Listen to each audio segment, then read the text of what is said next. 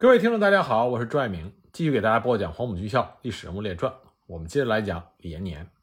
在我接着上集开讲之前，先再一次跟大家澄清一下关于李延年率领第二军在台儿庄战役中的表现。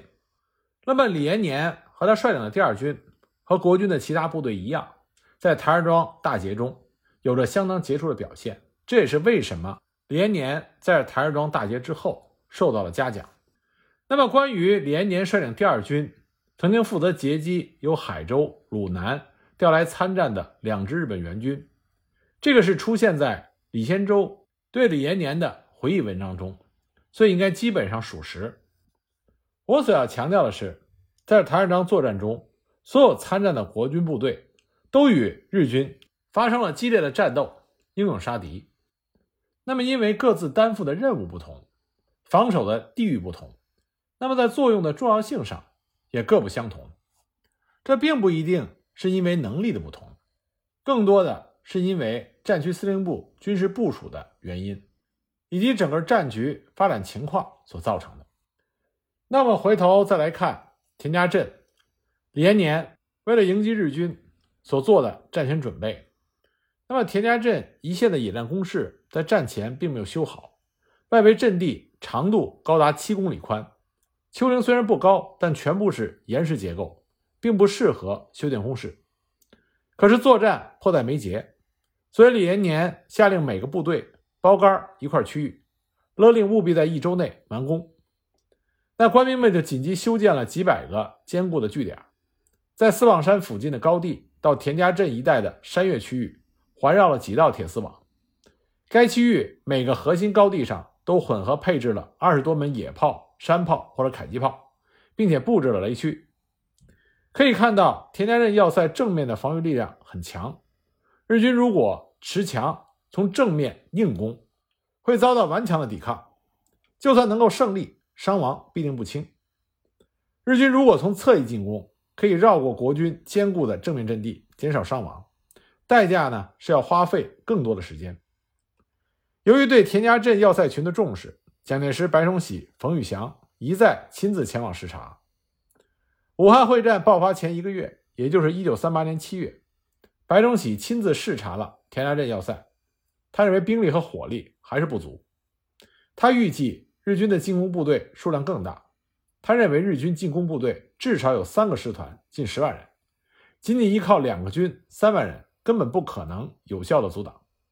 同时，日军第三舰队可以作战的舰船两百多艘，光凭国军二十多门要塞炮，恐怕只是杯水车薪。所以他向蒋介石求援。蒋介石当时也接到了李延年汇报兵力不足的紧急电报。蒋介石完全同意白崇禧的主张。白崇禧随即就将中央军二十六军、前军八十六军、桂军四十八军三个军开赴田家镇一线。八月五日，第五战区制定的。第五战区关于武汉会战作战计划强调指出，应以一部配置沿江各要地及南德县，尤其是要固守田家镇要塞。八月六日，蒋介石又亲自电令李延年，指出田家镇、富池口要塞是大别山及赣北国军阵地的索要，要以与要塞共存亡的决心，积极整备，长久固守，以立全局，以扬国威。日军在占领广济以后，立即展开了对田家镇的进攻部署。那么，日军的指挥官冈村宁次还是很厉害的。他的部署是：日军沿着长江两岸进攻，长江以北，日军第六师团负责。冈村宁次命令他们从北面和东面分两路夹击田家镇。那么，为什么不去进攻南面和西面呢？因为这两面都是长江，而长江以南则是以。第九师团、二七师团、台湾旅团以及海军陆战队负责，是从南面和东面夹击富池口、半壁山要塞。冈村宁次知道，如果单纯的从一面进攻，国军就会将重兵集中起来对付，而这一线地形比较险要，日军虽然战斗力有明显的优势，但是在国军大量部队的阻拦下，恐怕也是前进困难。所以日军分几路同时进攻。国军只能被迫分为几路阻击，这样国军的兵力分散，而每一路的日军战斗力的优势就容易发挥出来，将国军各个击破。显然，冈村宁次很狡猾，也非常有军事指挥能力。部署完毕之后，日军很快就发起了进攻。日军首先从田家镇要塞的东边发起了进攻，他们兵分两路，沿着长江南北同时出击。其实早在八月底，日军台湾旅团就已经兵分两路杀向了富池口，但是由于防御的五十四军顽强抵抗，台湾旅团前进非常困难。前后作战长达二十天之久，还借助了大量的毒气弹，这才杀到了码头镇的外围。当台湾旅团接近码头镇以后，冈村宁次联系了第三舰队的指挥官，准备给予台湾旅团水面上的强力支持。九月十日，日本第三舰队几十艘军舰，一面扫雷，一面强行突进到武穴附近的江面，与长江以北的武穴。以及长江以南的码头镇的国军炮兵激烈的炮战，几个小时激战之后，数量和质量都占着绝对优势的日军舰炮火力，完全压倒了国军的炮兵。国军炮兵当时被压制的几乎无法有效的开炮还击。十四日，沿着长江南岸推进的台湾旅团第二联队第二大队和海军陆战队，全部搭乘第三舰队的军舰，突然在码头镇登陆。码头镇的国军并不多，实际上也不可能长期固守。当时码头镇要塞已经被摧毁，整个被炸成了一片焦土。守军四十九师的一部抵抗虽然猛烈，但是无奈日军兵力火力都已经占有完全的优势，阵地又不复存在，无法长期坚持，最终码头镇失守。其实码头镇要塞只是一些简易工事而已。那码头镇与武穴隔江而对。间距三千米，码头镇失守，日军就可以隔江炮击武穴，并且掩护海军舰艇在江上的扫雷作业。那么，经过连续几天飞机轰炸、舰炮和岸炮的猛轰，武穴也被炸成了一片废墟。从码头镇的方向看，武却完全笼罩在一团烟雾火海之中。那码头镇失守之后，距离码头镇仅仅几公里的富池口也就危险了。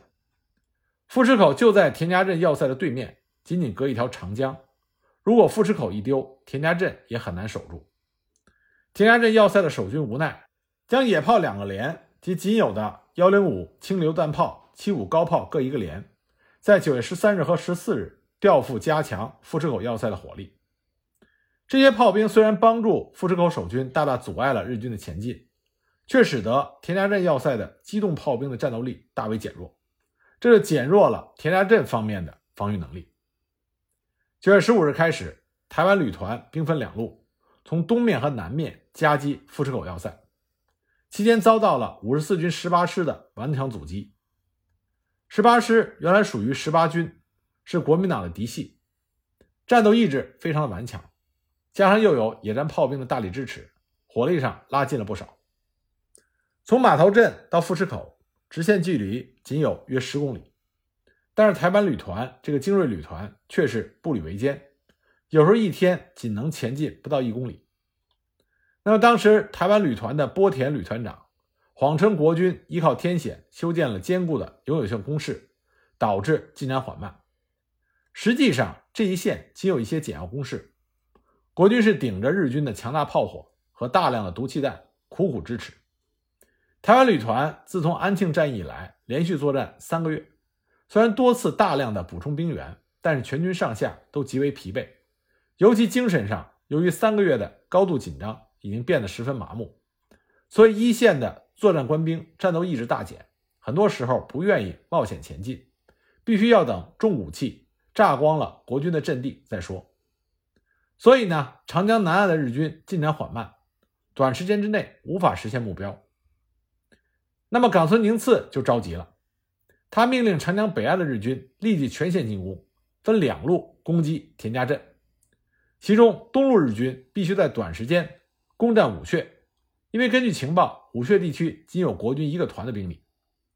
那么在冈村宁次的严令下，九月十五日，日军海军第三舰队二十多艘军舰，掩护海军陆战队五百多人，在武穴以东的潘家湾、中庙、波里岸强行登陆。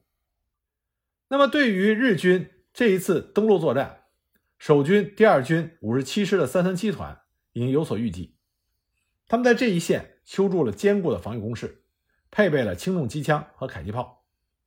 由于日军轻敌，事先并没有经过海军炮火长时间轰击国军阵地，就仓促登陆，结果日本海军陆战队刚一登陆，就遭到了轻重机枪的猛烈扫射，根本无法前进。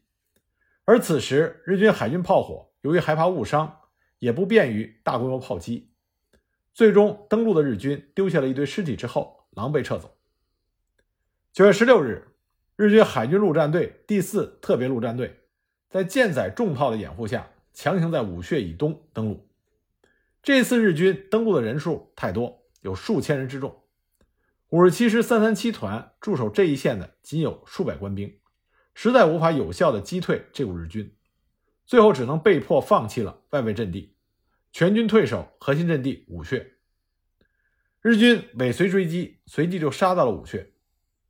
那五十七师三三七团面对着数倍于己的日军，毫不示弱，他们凭借着城防工事奋力抵抗。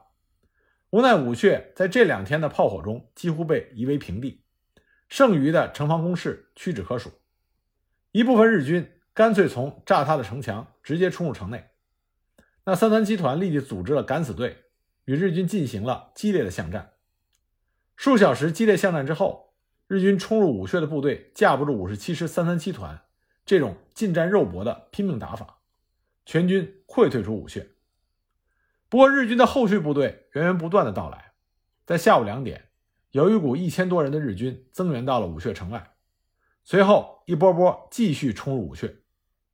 三三集团干脆放弃了城防，直接以巷战阻挡日军。在不大的县城之内，两军血战了一整夜，日军伤亡惨重，可国军的三三七团也几乎全部拼光。这就是五十七师的精神，全军没有一个孬种，死守武穴，战到最后的一兵一卒。武穴如此，后来的常德也如此。那么三三七团本来想死守武穴，不过李延年认为日军已经从北面出动了一万五千的大军猛攻田家镇要塞，这才是日军的主攻方向。五十七师三三七团死守武穴已经没有意义，所以他下令三三七团除了一个营牵制武穴日军之外，余部立即撤出武穴，赶往江堤一线。李延年要求三三七团务必破坏江堤，阻止武穴日军继续从东面向西逼近田家镇，这才是最为重要的任务。那三三七团两个营撤出武穴去破坏江堤，剩下的那个营居然坚持到了第二天的拂晓。三三七团擅长巷战，他们利用轻机枪配合步枪手榴弹，组成了一个个火力突击组，集中火力压制日军的冲锋部队。弹药如果不足了，就挺起刺刀冲锋。日军的海军陆战队毕竟不是陆军的作战部队，没有太多的巷战经验，所以损失很大，久攻不克。这留守的一个营，一个晚上就造成日军五百多人的伤亡。坚持到第二天早晨，由于三三七团另外两个营已经破坏了江堤，大水到处泛滥，李延年命令这个营也立即放弃武穴撤退。那么，这支英雄的国军部队一个营最后剩余不到一百人，才带着伤员从武穴撤走。那么，三三七团在武穴的作战对日军是致命的，尤其是破坏江堤更是厉害。大量的长江水灌入了田家镇东面和东北面的武山湖、黄泥湖、龙岗湖三个湖，形成了一片面积很大的泛滥区。即使今天的军队面对这样的区域，也只能使用气垫船、冲锋舟，或者是。两栖装甲车才能够有效的通过。对于当时的日军来说，通过这样的区域非常的困难。日军费了很大力气占领了田家镇东边的武穴，本来想立即从东边夹击田家镇，结果完全被泛滥区所阻挡。同时，十七日开始，这一带突然出现了暴雨，这更是雪上加霜。日军不但重武器无法前进，连步兵也寸步难行，进攻自然无从谈起。那不但东面的禁军受到了影响，从北面杀来的金村支队进攻的路线也被泛滥区所阻挡，被迫只能向松山阵地强攻，无法迂回了。五十七师三三七团退出武穴，并不意味着武穴由此丢失。实际上，国军依靠着泛滥区和复杂的地形，在武穴附近和日军整整缠斗了十天之久。武穴地区是在二十七日才被日军完全占领。等到日军从东面逼近田家镇的时候，实际上田家镇已经被放弃了。所以说，五十七师的一个团的兵力牵制了日军从东面进攻的数千人，这实际上是非常成功的。五十七师三三七团基本起到了预定的作用，也就是在外围阻挡日军两周以上的时间，这在当时是相当不容易的。那么，在日军海军陆战队强行登陆武穴的同时，田家镇以北广济的日军第六师团也开始了大规模的进攻。由于广济的第六师团自身也处于四面国军部队的威胁之下，无法抽调太多的兵力，他们以战斗力最强的金村胜治的第十一旅团的步兵十三联队和独立山炮第二联队为骨干，补充了其他部队，组成了金村支队。表面上，金村支队兵力似乎只有不到一万人，大概七千多人，但是火力却非常强大。仅仅那个炮兵连队就有三十六门火炮。金村胜治旅团长在武汉会战中与国军交手了不下上百次，对国军有着相当的了解。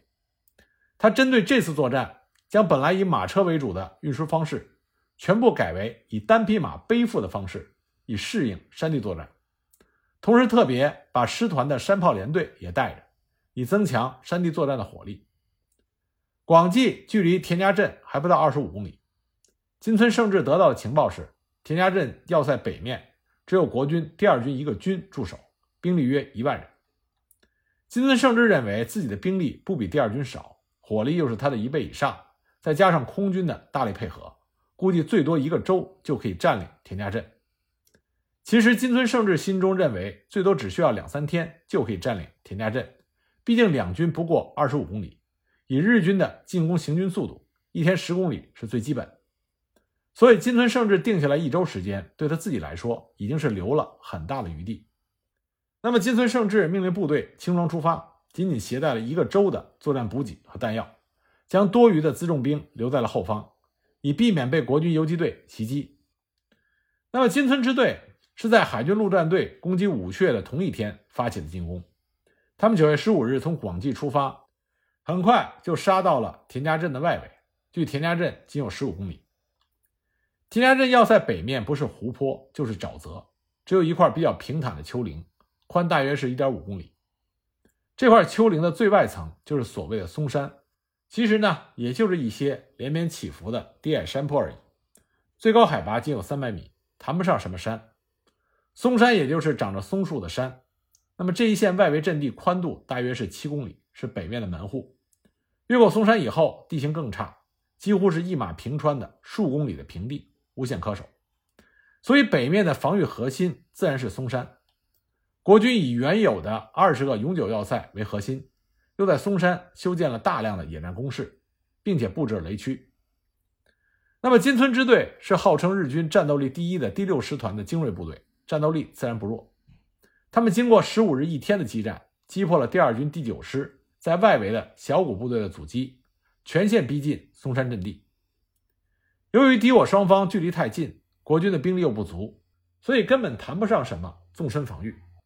那么李延年一看金村支队率领一个步兵连队、一个山炮连队近万人的大军直接杀入到田家镇的北线，他立即下令聚集兵力迎战。除了让武穴国军撤退以外，还命令五十七师接手第二军第九师其他的零散阵地，让第九师全部兵力得以北上松山一线与日军决战。金村支队攻入松山外围已经是十五日的夜晚。按照常理来说，日军一般不会进行夜袭作战，因为日军在火力上有着明显的优势，火力优势只能在白天才比较好的发挥，在晚上互相看不清，火力优势不明显，还容易误伤。所以日军很少夜战，不过这次的金村少将极为傲慢，他认为自己占有绝对的优势，击溃国军一个第二军不费吹灰之力，所以他居然连夜进攻。从九月十五日晚上开始，日军从田家镇要塞的北面全线进攻，这里也成为田家镇战役的主要战场。那么面对金村支队气势汹汹的进攻，李延年的第二军第九师针锋相对，双方狠打硬拼。战斗极为惨烈。由于日军的攻势非常的猛烈，两军接触以后不到二十四小时，第九师所属的四个团中，已经有三个团和日军正面交火，仅有一个团作为预备队，而最前线的五师团，仅仅两天的交火就已经伤亡了三分之一，可见日军火力的猛烈。金村支队战斗力极强，老兵很多，武器也是相当的先进。那么第九师，这也是参加过淞沪会战和徐州会战的国军嫡系部队。时任第五十三团一营营长的谢云祥回忆，当时整个阵地上中日的硝烟弥漫，血肉横飞，天空中刺耳的飞机啸叫声，地面上的枪炮声和战士们与日军搏斗的厮杀声连成一片。国军守军凭借着既设阵地，在要塞炮兵以及军师炮兵部队有效的火力支援之下。沉着应战，迎头痛击来犯之敌，阵地失而复得。英勇的国军官兵奋不顾身，与日军血战了两个昼夜。很多负伤的官兵裹伤之后，继续坚持战斗。而激烈的白刃战更是时有发生。正常来说，这种大规模的攻防作战，敌我双方作战距离基本都在二百米以外，主要是发挥远射武器的威力。一旦到二百米内，基本上胜负已分。不是一方撤退，就是一方放弃进攻，很少会出现进行激烈肉搏战的情况。那么发生激烈的肉搏战，主要原因是两条：一个是国军无畏的勇气，第二个是在装备上的差距。只有与日军进行肉搏，才能将日军火力上的优势尽量的拉低。日军地面强烈的炮火，这是国军伤亡较大的一个主要原因。再加上日军飞机的猖狂。由于田家镇要塞几乎没有高射武器，日军战斗机、轰炸机可以肆无忌惮的超低空飞行，到处投弹和扫射国军部队。那么，在这一线负责空中支援的是日本海军第二联合航空队，包括战斗机四十五架，轰炸机一个中队十八架，飞机总数超过了六十架，数量已经很多了。当时武汉地区的国军正在全力保护武汉三镇。由于日军飞机数量是国军的一倍多，国军空军疲于应付，虽然颇有战果，但显然无法兼顾前线控制权的争夺。国军没有防空武器，只好另想别的办法。第九师师长郑作民抽调了一部分轻机枪手，集中起来对空射击，同时指挥预备队那个团以营连为单位，集体用步枪对空开火。但这样的打法基本上不可能打到日军飞机。但是起到了一定的阻碍作用。日军飞机一看地面防空火力变得猛烈，也就不太敢超低空飞行了。但是轰炸和扫射还是相当的猛烈。那么除了空中优势，金村支队的山炮部队的炮击也非常的厉害。日军山炮独立连队的三十六门七五山炮数量众多，射程高达九公里，无论是火力还是射程，都完全压倒了国军这边的炮兵部队。国军的野战工事在日军这么多山炮的打击下，一个个被炸得粉碎，国军伤亡惨重。两天的激战下来，国军基层的排长、连长、营长就伤亡了六十多人，士兵伤亡近千人。当然，日军的伤亡也不小。那么，第九师用迫击炮猛烈的轰击进攻的日本兵，由于国军处于防御，迫击炮早已经计算过射击方位。所以炮击相当的准确，给日军造成了不小的伤亡。那么日军就用几十门山炮猛烈的轰击国军的迫击炮部队，作为压制，国军的迫击炮被迫分散开使用。但是每门迫击炮都尽量的高速发射，以弥补一线国军士兵火力上的巨大劣势。期间，国军迫击炮发射的是相当猛烈，据说有一枚炮弹下落的时候。正好落在一架超低空飞行的日军飞机上，炮弹爆炸，飞机也被击落。当时松山上的很多国军官兵都目睹了这个场面，兴奋的大叫，士气大振。由于日军第六师团进攻过于猛烈，国军第九师伤亡过大，一线的部分阵地在十七日被日军突破。在得知阵地部分丢失的消息之后，第九师师长郑作民和二十六旅旅长亲自赶赴松山第一线。指挥反攻作战，那么一线官兵一看师长和旅长都不怕死，士气再次被鼓舞。十七日当天，收复了部分丢失的阵地，松山阵地依然非常的稳固。但是李延年看到十六日、十七日这两天伤亡数字的时候，脸色铁青。他随后下令将五十七师大部向田家镇核心阵地收缩，准备作为预备队，随时增援第九师。经过两天的进攻，金村支队的伤亡也很大，官兵很疲惫，而且从十七日晚上开始，田家镇一线出现了阵雨，到了十八日转为暴雨。当时的日军飞机并不具备全天候作战能力，只得全面停飞。